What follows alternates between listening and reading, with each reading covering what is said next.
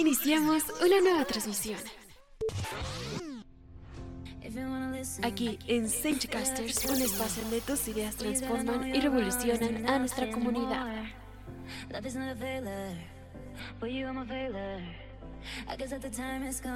Todo lo que nos interesa y todo lo que nos gusta está aquí en Casters.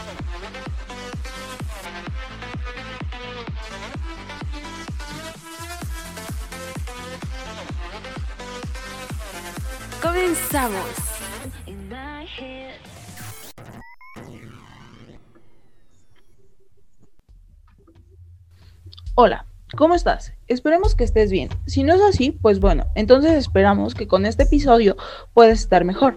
Así que ponte cómoda o cómodo, toma algo de comer y de beber, porque hoy Melanie y yo, Erendira, te vamos a presentar un nuevo episodio de Sench Casters, titulado Los misterios nos miran, donde te presentamos nuestro top 5 de los casos sin resolver más interesantes. Comencemos. Espero que te encuentres bien, como lo mencionamos anteriormente. El caso que te vamos a platicar el día de hoy y con el que abrimos este programa es la misteriosa muerte de Marilyn Monroe. El 5 de agosto de 1962, todos lloraban la muerte de Marilyn Monroe. Happy birthday, Mr. President. Marilyn Monroe había estado ensayando durante dos días para ese instante, todo para una intervención de menos de un minuto para cantar un legendario cumpleaños feliz a John Kennedy.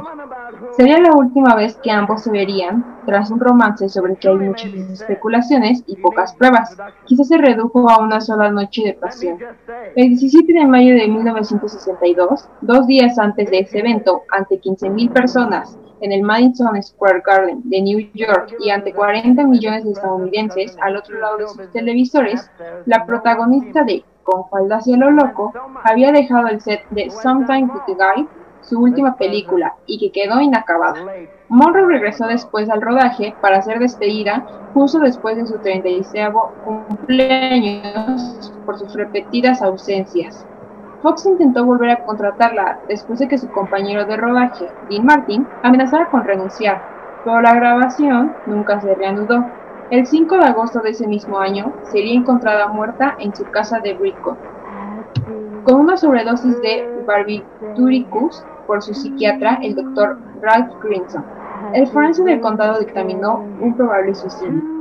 Cuando la policía llegó de madrugada a casa de la intérprete, los testimonios de los testigos, los médicos y el ama de llaves no cuadraban. La escena de la muerte parecía alterada, las sábanas estaban cambiadas y limpias y el cuerpo había sido movido. Además, no había ningún vaso ni agua para tragar las pastillas. Las discrepancias a la hora de señalar la hora exacta de su muerte también fueron notables. Por un accidente, la actriz era mucho más lista de, lo que la gente solía pensar. Aseguran que su biblioteca personal solía leer a Lorca y Alberti. Entonces, parece dudoso que no supiera cuántas pastillas eran demasiadas pastillas. Un suicidio, cuando salieron a la luz las entrevistas grabadas por su psiquiatra, poco antes de su muerte, se le veía optimista y con ganas de volver pronto a hacer películas. Esas cintas, por desgracia, desaparecieron misteriosamente. Tras la tesis del posible asesinato estarían las supuestas visitas que habría recibido la actriz esa última noche. La visitó Robert Kennedy. Su ama de llaves aseguraba que sí.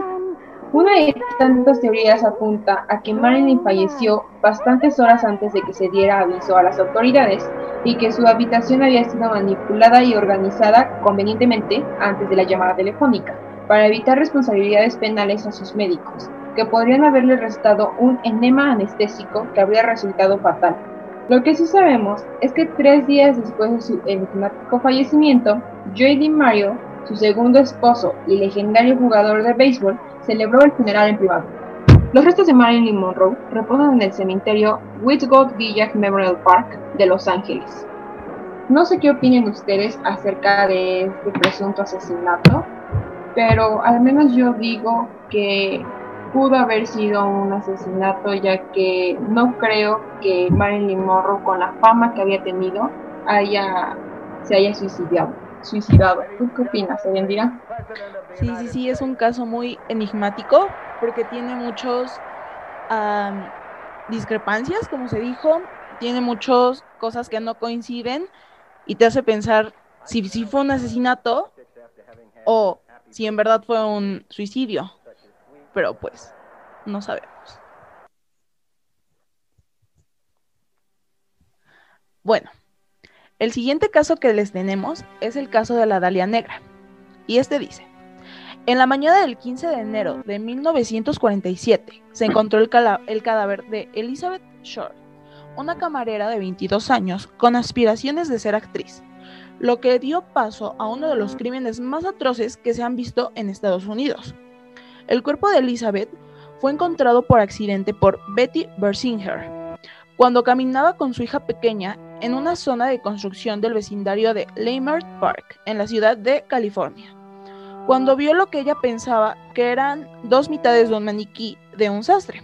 Pero lamentablemente se trataba de un cuerpo mutilado, de una forma tan terrible que se dice que solo un experto había sido capaz de hacer ese crimen, ya que este se encontraba partido por la mitad, a la altura de la cintura. Su sangre había sido drenada por completo Además, su tórax, cabeza y brazos fueron hallados en un lugar, y su pelvis y piernas se encontraron en otro lugar.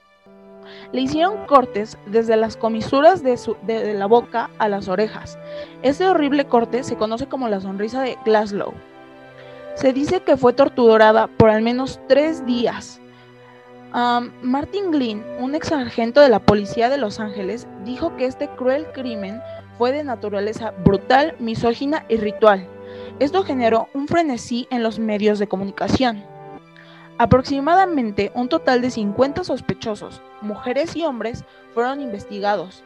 Algunos de estos incluso llegaron a confesar, pero lo que hace más misterioso este caso es que el asesinato nunca se resolvió, pero sí se generaron muchas teorías. Su apodo de la Dalia Negra se debe a que Elizabeth siempre vestía de negro, y por las similitudes con la película que antes había estrenado, La Dalia Azul, protagonizada por Veronica Lake. Esta película se trataba de la desaparición y el asesinato de una mujer joven. En este caso, se han llegado a sacar muchas teorías, como dije anteriormente. La más reciente se trata de Steve Hodel, un ex detective de homicidios, el cual afirmó que el asesino era su padre, un médico llamado George, y que también cometió otros crímenes. Otros hicieron la hipótesis de que este asesinato fue el resultado de una cita que se tornó violenta, o que ella subió al automóvil equivocado, o que incluso tenía problemas monetarios. Este asesinato es tan controversial que muchas películas, videojuegos, tesis e incluso programas de televisión se han basado en este crimen. Por ejemplo, tenemos a la película de Robert De Niro, Confesiones Verdaderas, en 1981, la película La Dalia Negra del 2006, que es una película de Brian De Palma, o la serie American Horror Story del 2011, en un capítulo 9 de la temporada 1, hace referencia al caso de la Dalia Negra. No sé tú qué pienses, Melanie, o ustedes, pero al menos yo pienso que este caso es muy horrible. La forma en cómo la mente humana se ha formado ideas para acabar con la vida de otra persona. Y no solo acabar, sino un proceso de tortura tremendo que es inimaginable. Claro, claro, la mente del ser humano a veces llega a ser muy este, retorcida. Aparte, qué miedo de haber encontrado el cuerpo partido a la mitad, el trauma que le haber provocado a la niña si es que lo vio, eh, encontrar un cuerpo partido a la mitad con, no sé, con tantos signos de violencia, eh, me, me causaría a mí mucho miedo encontrarlo.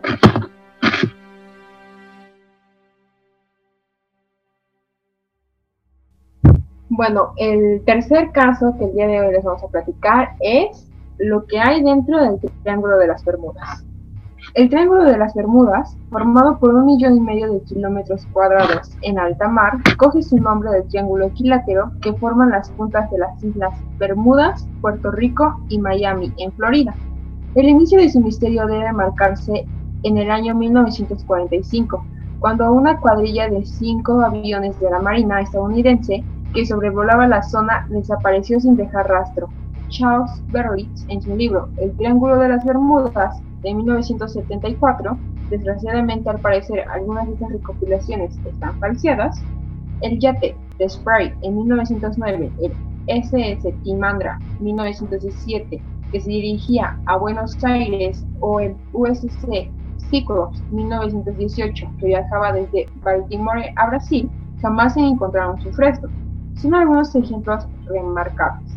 Sería en 1964 cuando el escritor Vincent Gaddis se referiría por primera vez al lugar como Triángulo de las Bermudas, en un artículo para la revista Pulp, aunque en 1950 el periodista Edward Van Hinton Jones ya había nombrado a la zona como Triángulo del Diablo. Probablemente no ayudaría el hecho de que a la extraña desaparición de 1945 le siguieron otras dos en muy poco tiempo, la del Star Tiger en febrero de 1948 y la del Star Ariel en enero de 1949. Ambos aviones eran propiedad de British South American Highways, aerolínea creada por pilotos veteranos de la Segunda Guerra Mundial. Desde entonces se ha tratado de dar una explicación suficientemente coherente a las extrañas desapariciones de barcos y aviones. El científico australiano Carl Russell-Nick explicó en su día que en realidad el número de embarcaciones y aviones que desaparecen en la zona es igual en que otras partes del mundo, en función de los porcentajes, puesto que se trata de una zona muy transitada, es decir, a mayor número de barcos, también mayor probabilidad de que crezca el número de hundimientos. Aún así, otros siguen atribuyendo a causas de índole paranormal, como por ejemplo un agujero negro. Algunos creen que podría ser lo que hace desaparecer a barcos y aviones que viajan por la zona, es decir, que el cielo o las aguas de la zona de las Bermudas hay un agujero negro que absorbe, por decirlo de alguna manera, todo aquello que pasa por él y tal vez lo transporta a otra dimensión o zona del universo. Es difícil de creer, sin embargo, puesto que un agujero negro se comería todo a su paso y nada escaparía a su campo gravitatorio. OVNIs es otra de las teorías más populares. Siempre que, alguno, que algo no tiene una explicación clara, debe ser porque hay ovnis de por medio. Eso o monstruos marítimos gigantes, claro. La misma Atlántida, la isla descrita en textos de Platón, tenía un poderío, tal vez que llegó a dominar el este de Europa y el norte de África. Era muy avanzada tecnológicamente, pero los dioses decidieron castigar su soberbia uniéndola. Al día de hoy, aún se discute si se trata de un mito o una realidad, por lo que no parece fácil que tenga algo que ver con las desapariciones en Bermudas. Hidratos de metano. Una explicación de algunas de las desapariciones apunta a la presencia de vastos yacimientos de hidratos de metano bajo las placas continentales. Algunos escritores han sugerido que este hidrato de metano liberado repentinamente en, en forma de burbujas gigantes de gas con diámetro comparables al tamaño de un barco, podrían hundirlo, así como alterar las brújulas e indicadores de velocidad de los aviones hasta conseguir hundirlos también. No sé ustedes qué opinen, pero al menos yo creo que en el mundo hay bastantes cosas que no conocemos, en especial el mar que es muy pero muy extenso. Entonces puede ser que sí haya monstruos marítimos, marítimos que hunden a los barcos. No sé qué tú opinas, día pues me parece muy interesante porque como dices no conocemos el mar, de hecho creo que es un porcentaje muy bajo del 4% o algo así, que es lo único que conocemos del mar. Y hay diversidad de especies que son las que están identificadas, pero ¿cuántos miles de millones más de especies o cosas que hay en el mar no conocemos?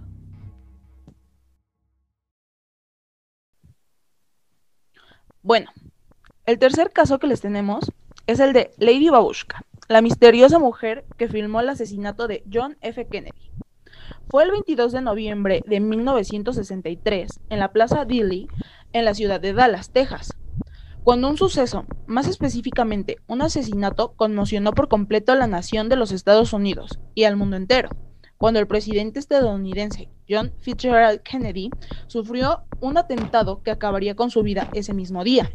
Pero el misterio al que nosotros nos referimos no es sobre el asesinato del presidente, sino nos referimos a una extraña mujer que fue vista por varios testigos e incluso la fotografiaron portando una cámara de filmación. Esta misteriosa mujer pasó a la historia en la documentación oficial y en la leyenda del crimen que más ha conmocionado a la sociedad norteamericana como Lady Babushka. Esto porque llevaba en la cabeza un pañuelo blanco, de la misma forma en que las babushkas que usan las ancianas rusas. Este detalle no contribuiría a su identificación, la cual aún es desconocida. Los testigos informaron que dicha dama se encontraba filmando mientras el coche presidencial pasaba y continuó haciéndolo cuando sonaron los disparos que terminarían con la vida de Kennedy. Este extraño hecho ha fortalecido el gran mito interminable sobre la muerte del expresidente. El FBI y la CIA se dedicaron a tratar de identificar a la mujer y a conseguir la filmación, dos pistas que quizás podrían ayudar a aclarar o a resolver el crimen las agencias solicitaron a la persona como una descripción de Lady Babushka, que se identificara y entregara la filmación. Sin embargo, nadie creíble lo hizo. En 1970, Beverly Oliver, una bailarina de striptease, declaró ser Lady Babushka, pero no fue muy relevante. En 1994, esta publicó un libro de memorias en el que reiteró la versión y narró los acontecimientos, pero no dio pruebas de tal declaración. Dijo que utilizó una cámara para grabar, un modelo de equipo que existía en 1994, pero no en 1963. Ella relató que le había dado la grabación a un agente federal llamado Regis Kennedy, al que nunca más volvió a ver. Sin embargo, este se encontraba en Nueva Orleans el día del atentado. Después de todo, esta misteriosa mujer sigue siendo un misterio dentro de uno de los grandes crímenes de Estados Unidos, Ah, yo pienso que es muy impresionante la forma que una persona puede desaparecer. Y siento que de cierta forma este mito puede alargar muchas más ramas como, no sé, los viajes en el tiempo o si, no sé, si fue la misma CIA o alguien de la policía que, fue que mató al expresidente o así. No sé tú qué piensas, Melanie pues al parecer todas las mujeres que se relacionan con Kennedy terminan mal, ¿no? ya tenemos a Marilyn Monroe. Pero pues sin duda no, no sabemos qué, qué pasó aquí. Es muy sorprendente porque eh, eh, según se grabó con una, bueno, según la, la, señora, la chava, que dice que asegura ser Lady Babushka, dice que grabó el video con una cámara en, que existió en 1994 pero no existía en 1963. Entonces, sí abre camino a un, a un viaje en el tiempo y pues no sabemos la verdad qué pasó, pero quedará como un misterio siempre la muerte de John Kennedy.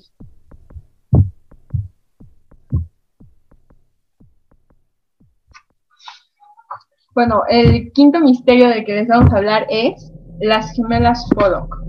El 5 de mayo de 1957, en Regal Bay, frente al Mar del Norte, un domingo, las personas se dirigían a la iglesia. Dos pequeñas niñas de la familia Pollock, Joanna y Jacqueline, de 11 y 6 años respectivamente, se adelantaron para alcanzar lugar. Mientras daban vuelta a la esquina de la calle, un carruaje las atropelló y descuartizó. Las niñas murieron al instante. Johnny Florence Ken Pollock Recibieron la noticia y sus corazones se destruyeron. Parecía que no se sobrepondrían ante esa tragedia. Estaban devastados y desconsolados. Pasó más de un año cuando la, pareja descubrió que estaba nuevamente embarazada. Dos gemelas que nacieron el 4 de octubre de 1958, con 10 minutos de diferencia, Gillian y Jennifer se convirtieron en el nuevo anhelo de la familia. Sin embargo, cuando tenían tres años y comenzaron a hablar, sus padres se dieron cuenta de que un extraño fenómeno. Las niñas eran capaces de recordar el pasado de quienes habían muerto el 5 de mayo, conocían su hogar y a la gente del pueblo, los mismos hábitos y costumbres, la manera en la que hablaban y se protegían la una a la otra. Una aparentaba ser más grande, la otra aceptaba la guía sin ningún problema. Gillian recordaba la vida de su hermana Joanna, fallecida a los 11 años, mientras que Jennifer, la de Jacqueline, de 6 años. Identificaban los juguetes de las otras dos niñas, y las muñecas recibieron el nombre que Joanna y Jacqueline les habían dado. En automático, reconocieron cuál era de quién. Extrañamente, las niñas también tenían marcas en el cuerpo que coincidían con las de sus hermanas fallecidas. Una, Jennifer, tenía marcas en la nariz, que Jacqueline, la que había muerto, tenía unos puntos de sutura por golpearse en el rostro a los tres años, en el mismo lugar. Por otro lado estaba Gillian, quien tenía un lunar en el costado izquierdo de la cintura. Y Joanna era la única en la familia que también tenía esa marca. En una ocasión, sus padres las escucharon hablar sobre el accidente. Describen las sensaciones como el recuerdo de la sangre que brotaba de la boca. Las gemelas tenían una extrema, fobia a los vehículos, pero cuando cumplieron cinco años dejaron de experimentar estos extraños comportamientos, la misma edad en que los científicos aseguran que es un límite para recordar las vidas pasadas. El caso resultó en la publicación del libro European Cases of the Recognition Type, um, igual que otros más. Sin duda, este es un ejemplo del misterio de la reencarnación. Este misterio de la reencarnación a mí me parece, yo pienso que es muy interesante porque no lo hemos visto en una sola cultura o así, lo hemos visto en diversos mm, puntos en la religión, diferentes religiones, no solo una. muchos hablan de la reencarnación, igual la ciencia ha hablado de esto. Entonces, no sé tú qué piensas, Melanie, pero al menos yo sí pienso que sea algo real. Pues yo también pienso que la reencarnación existe porque no solamente eh, estas niñas tuvieron una como un episodio de reencarnación durante años, sino que muchos demás niños aseguran de que tuvieron una vida pasada y terminan, terminan siendo un señor de 40 años que vivía en el campo, mientras que cuando nació el niño vive en la ciudad y tiene 5 años y le cuenta todo a sus papás y sus papás pues no saben si creer o no creer, pero al menos yo pienso que la reencarnación es algo verdadero y no sé, pero me gustaría tener una, una vivencia de ese tipo para ver qué es, ¿no? Pero pues cada quien.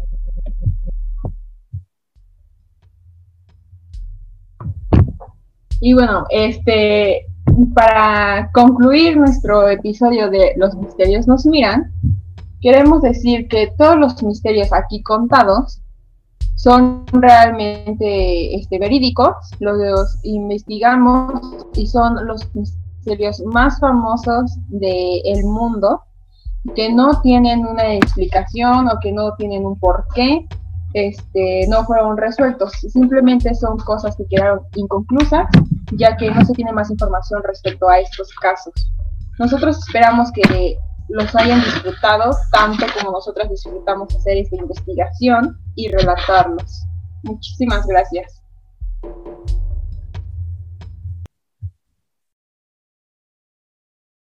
Todo lo que nos interesa y todo lo que nos gusta está aquí en Senchicasters. Somos la voz del futuro.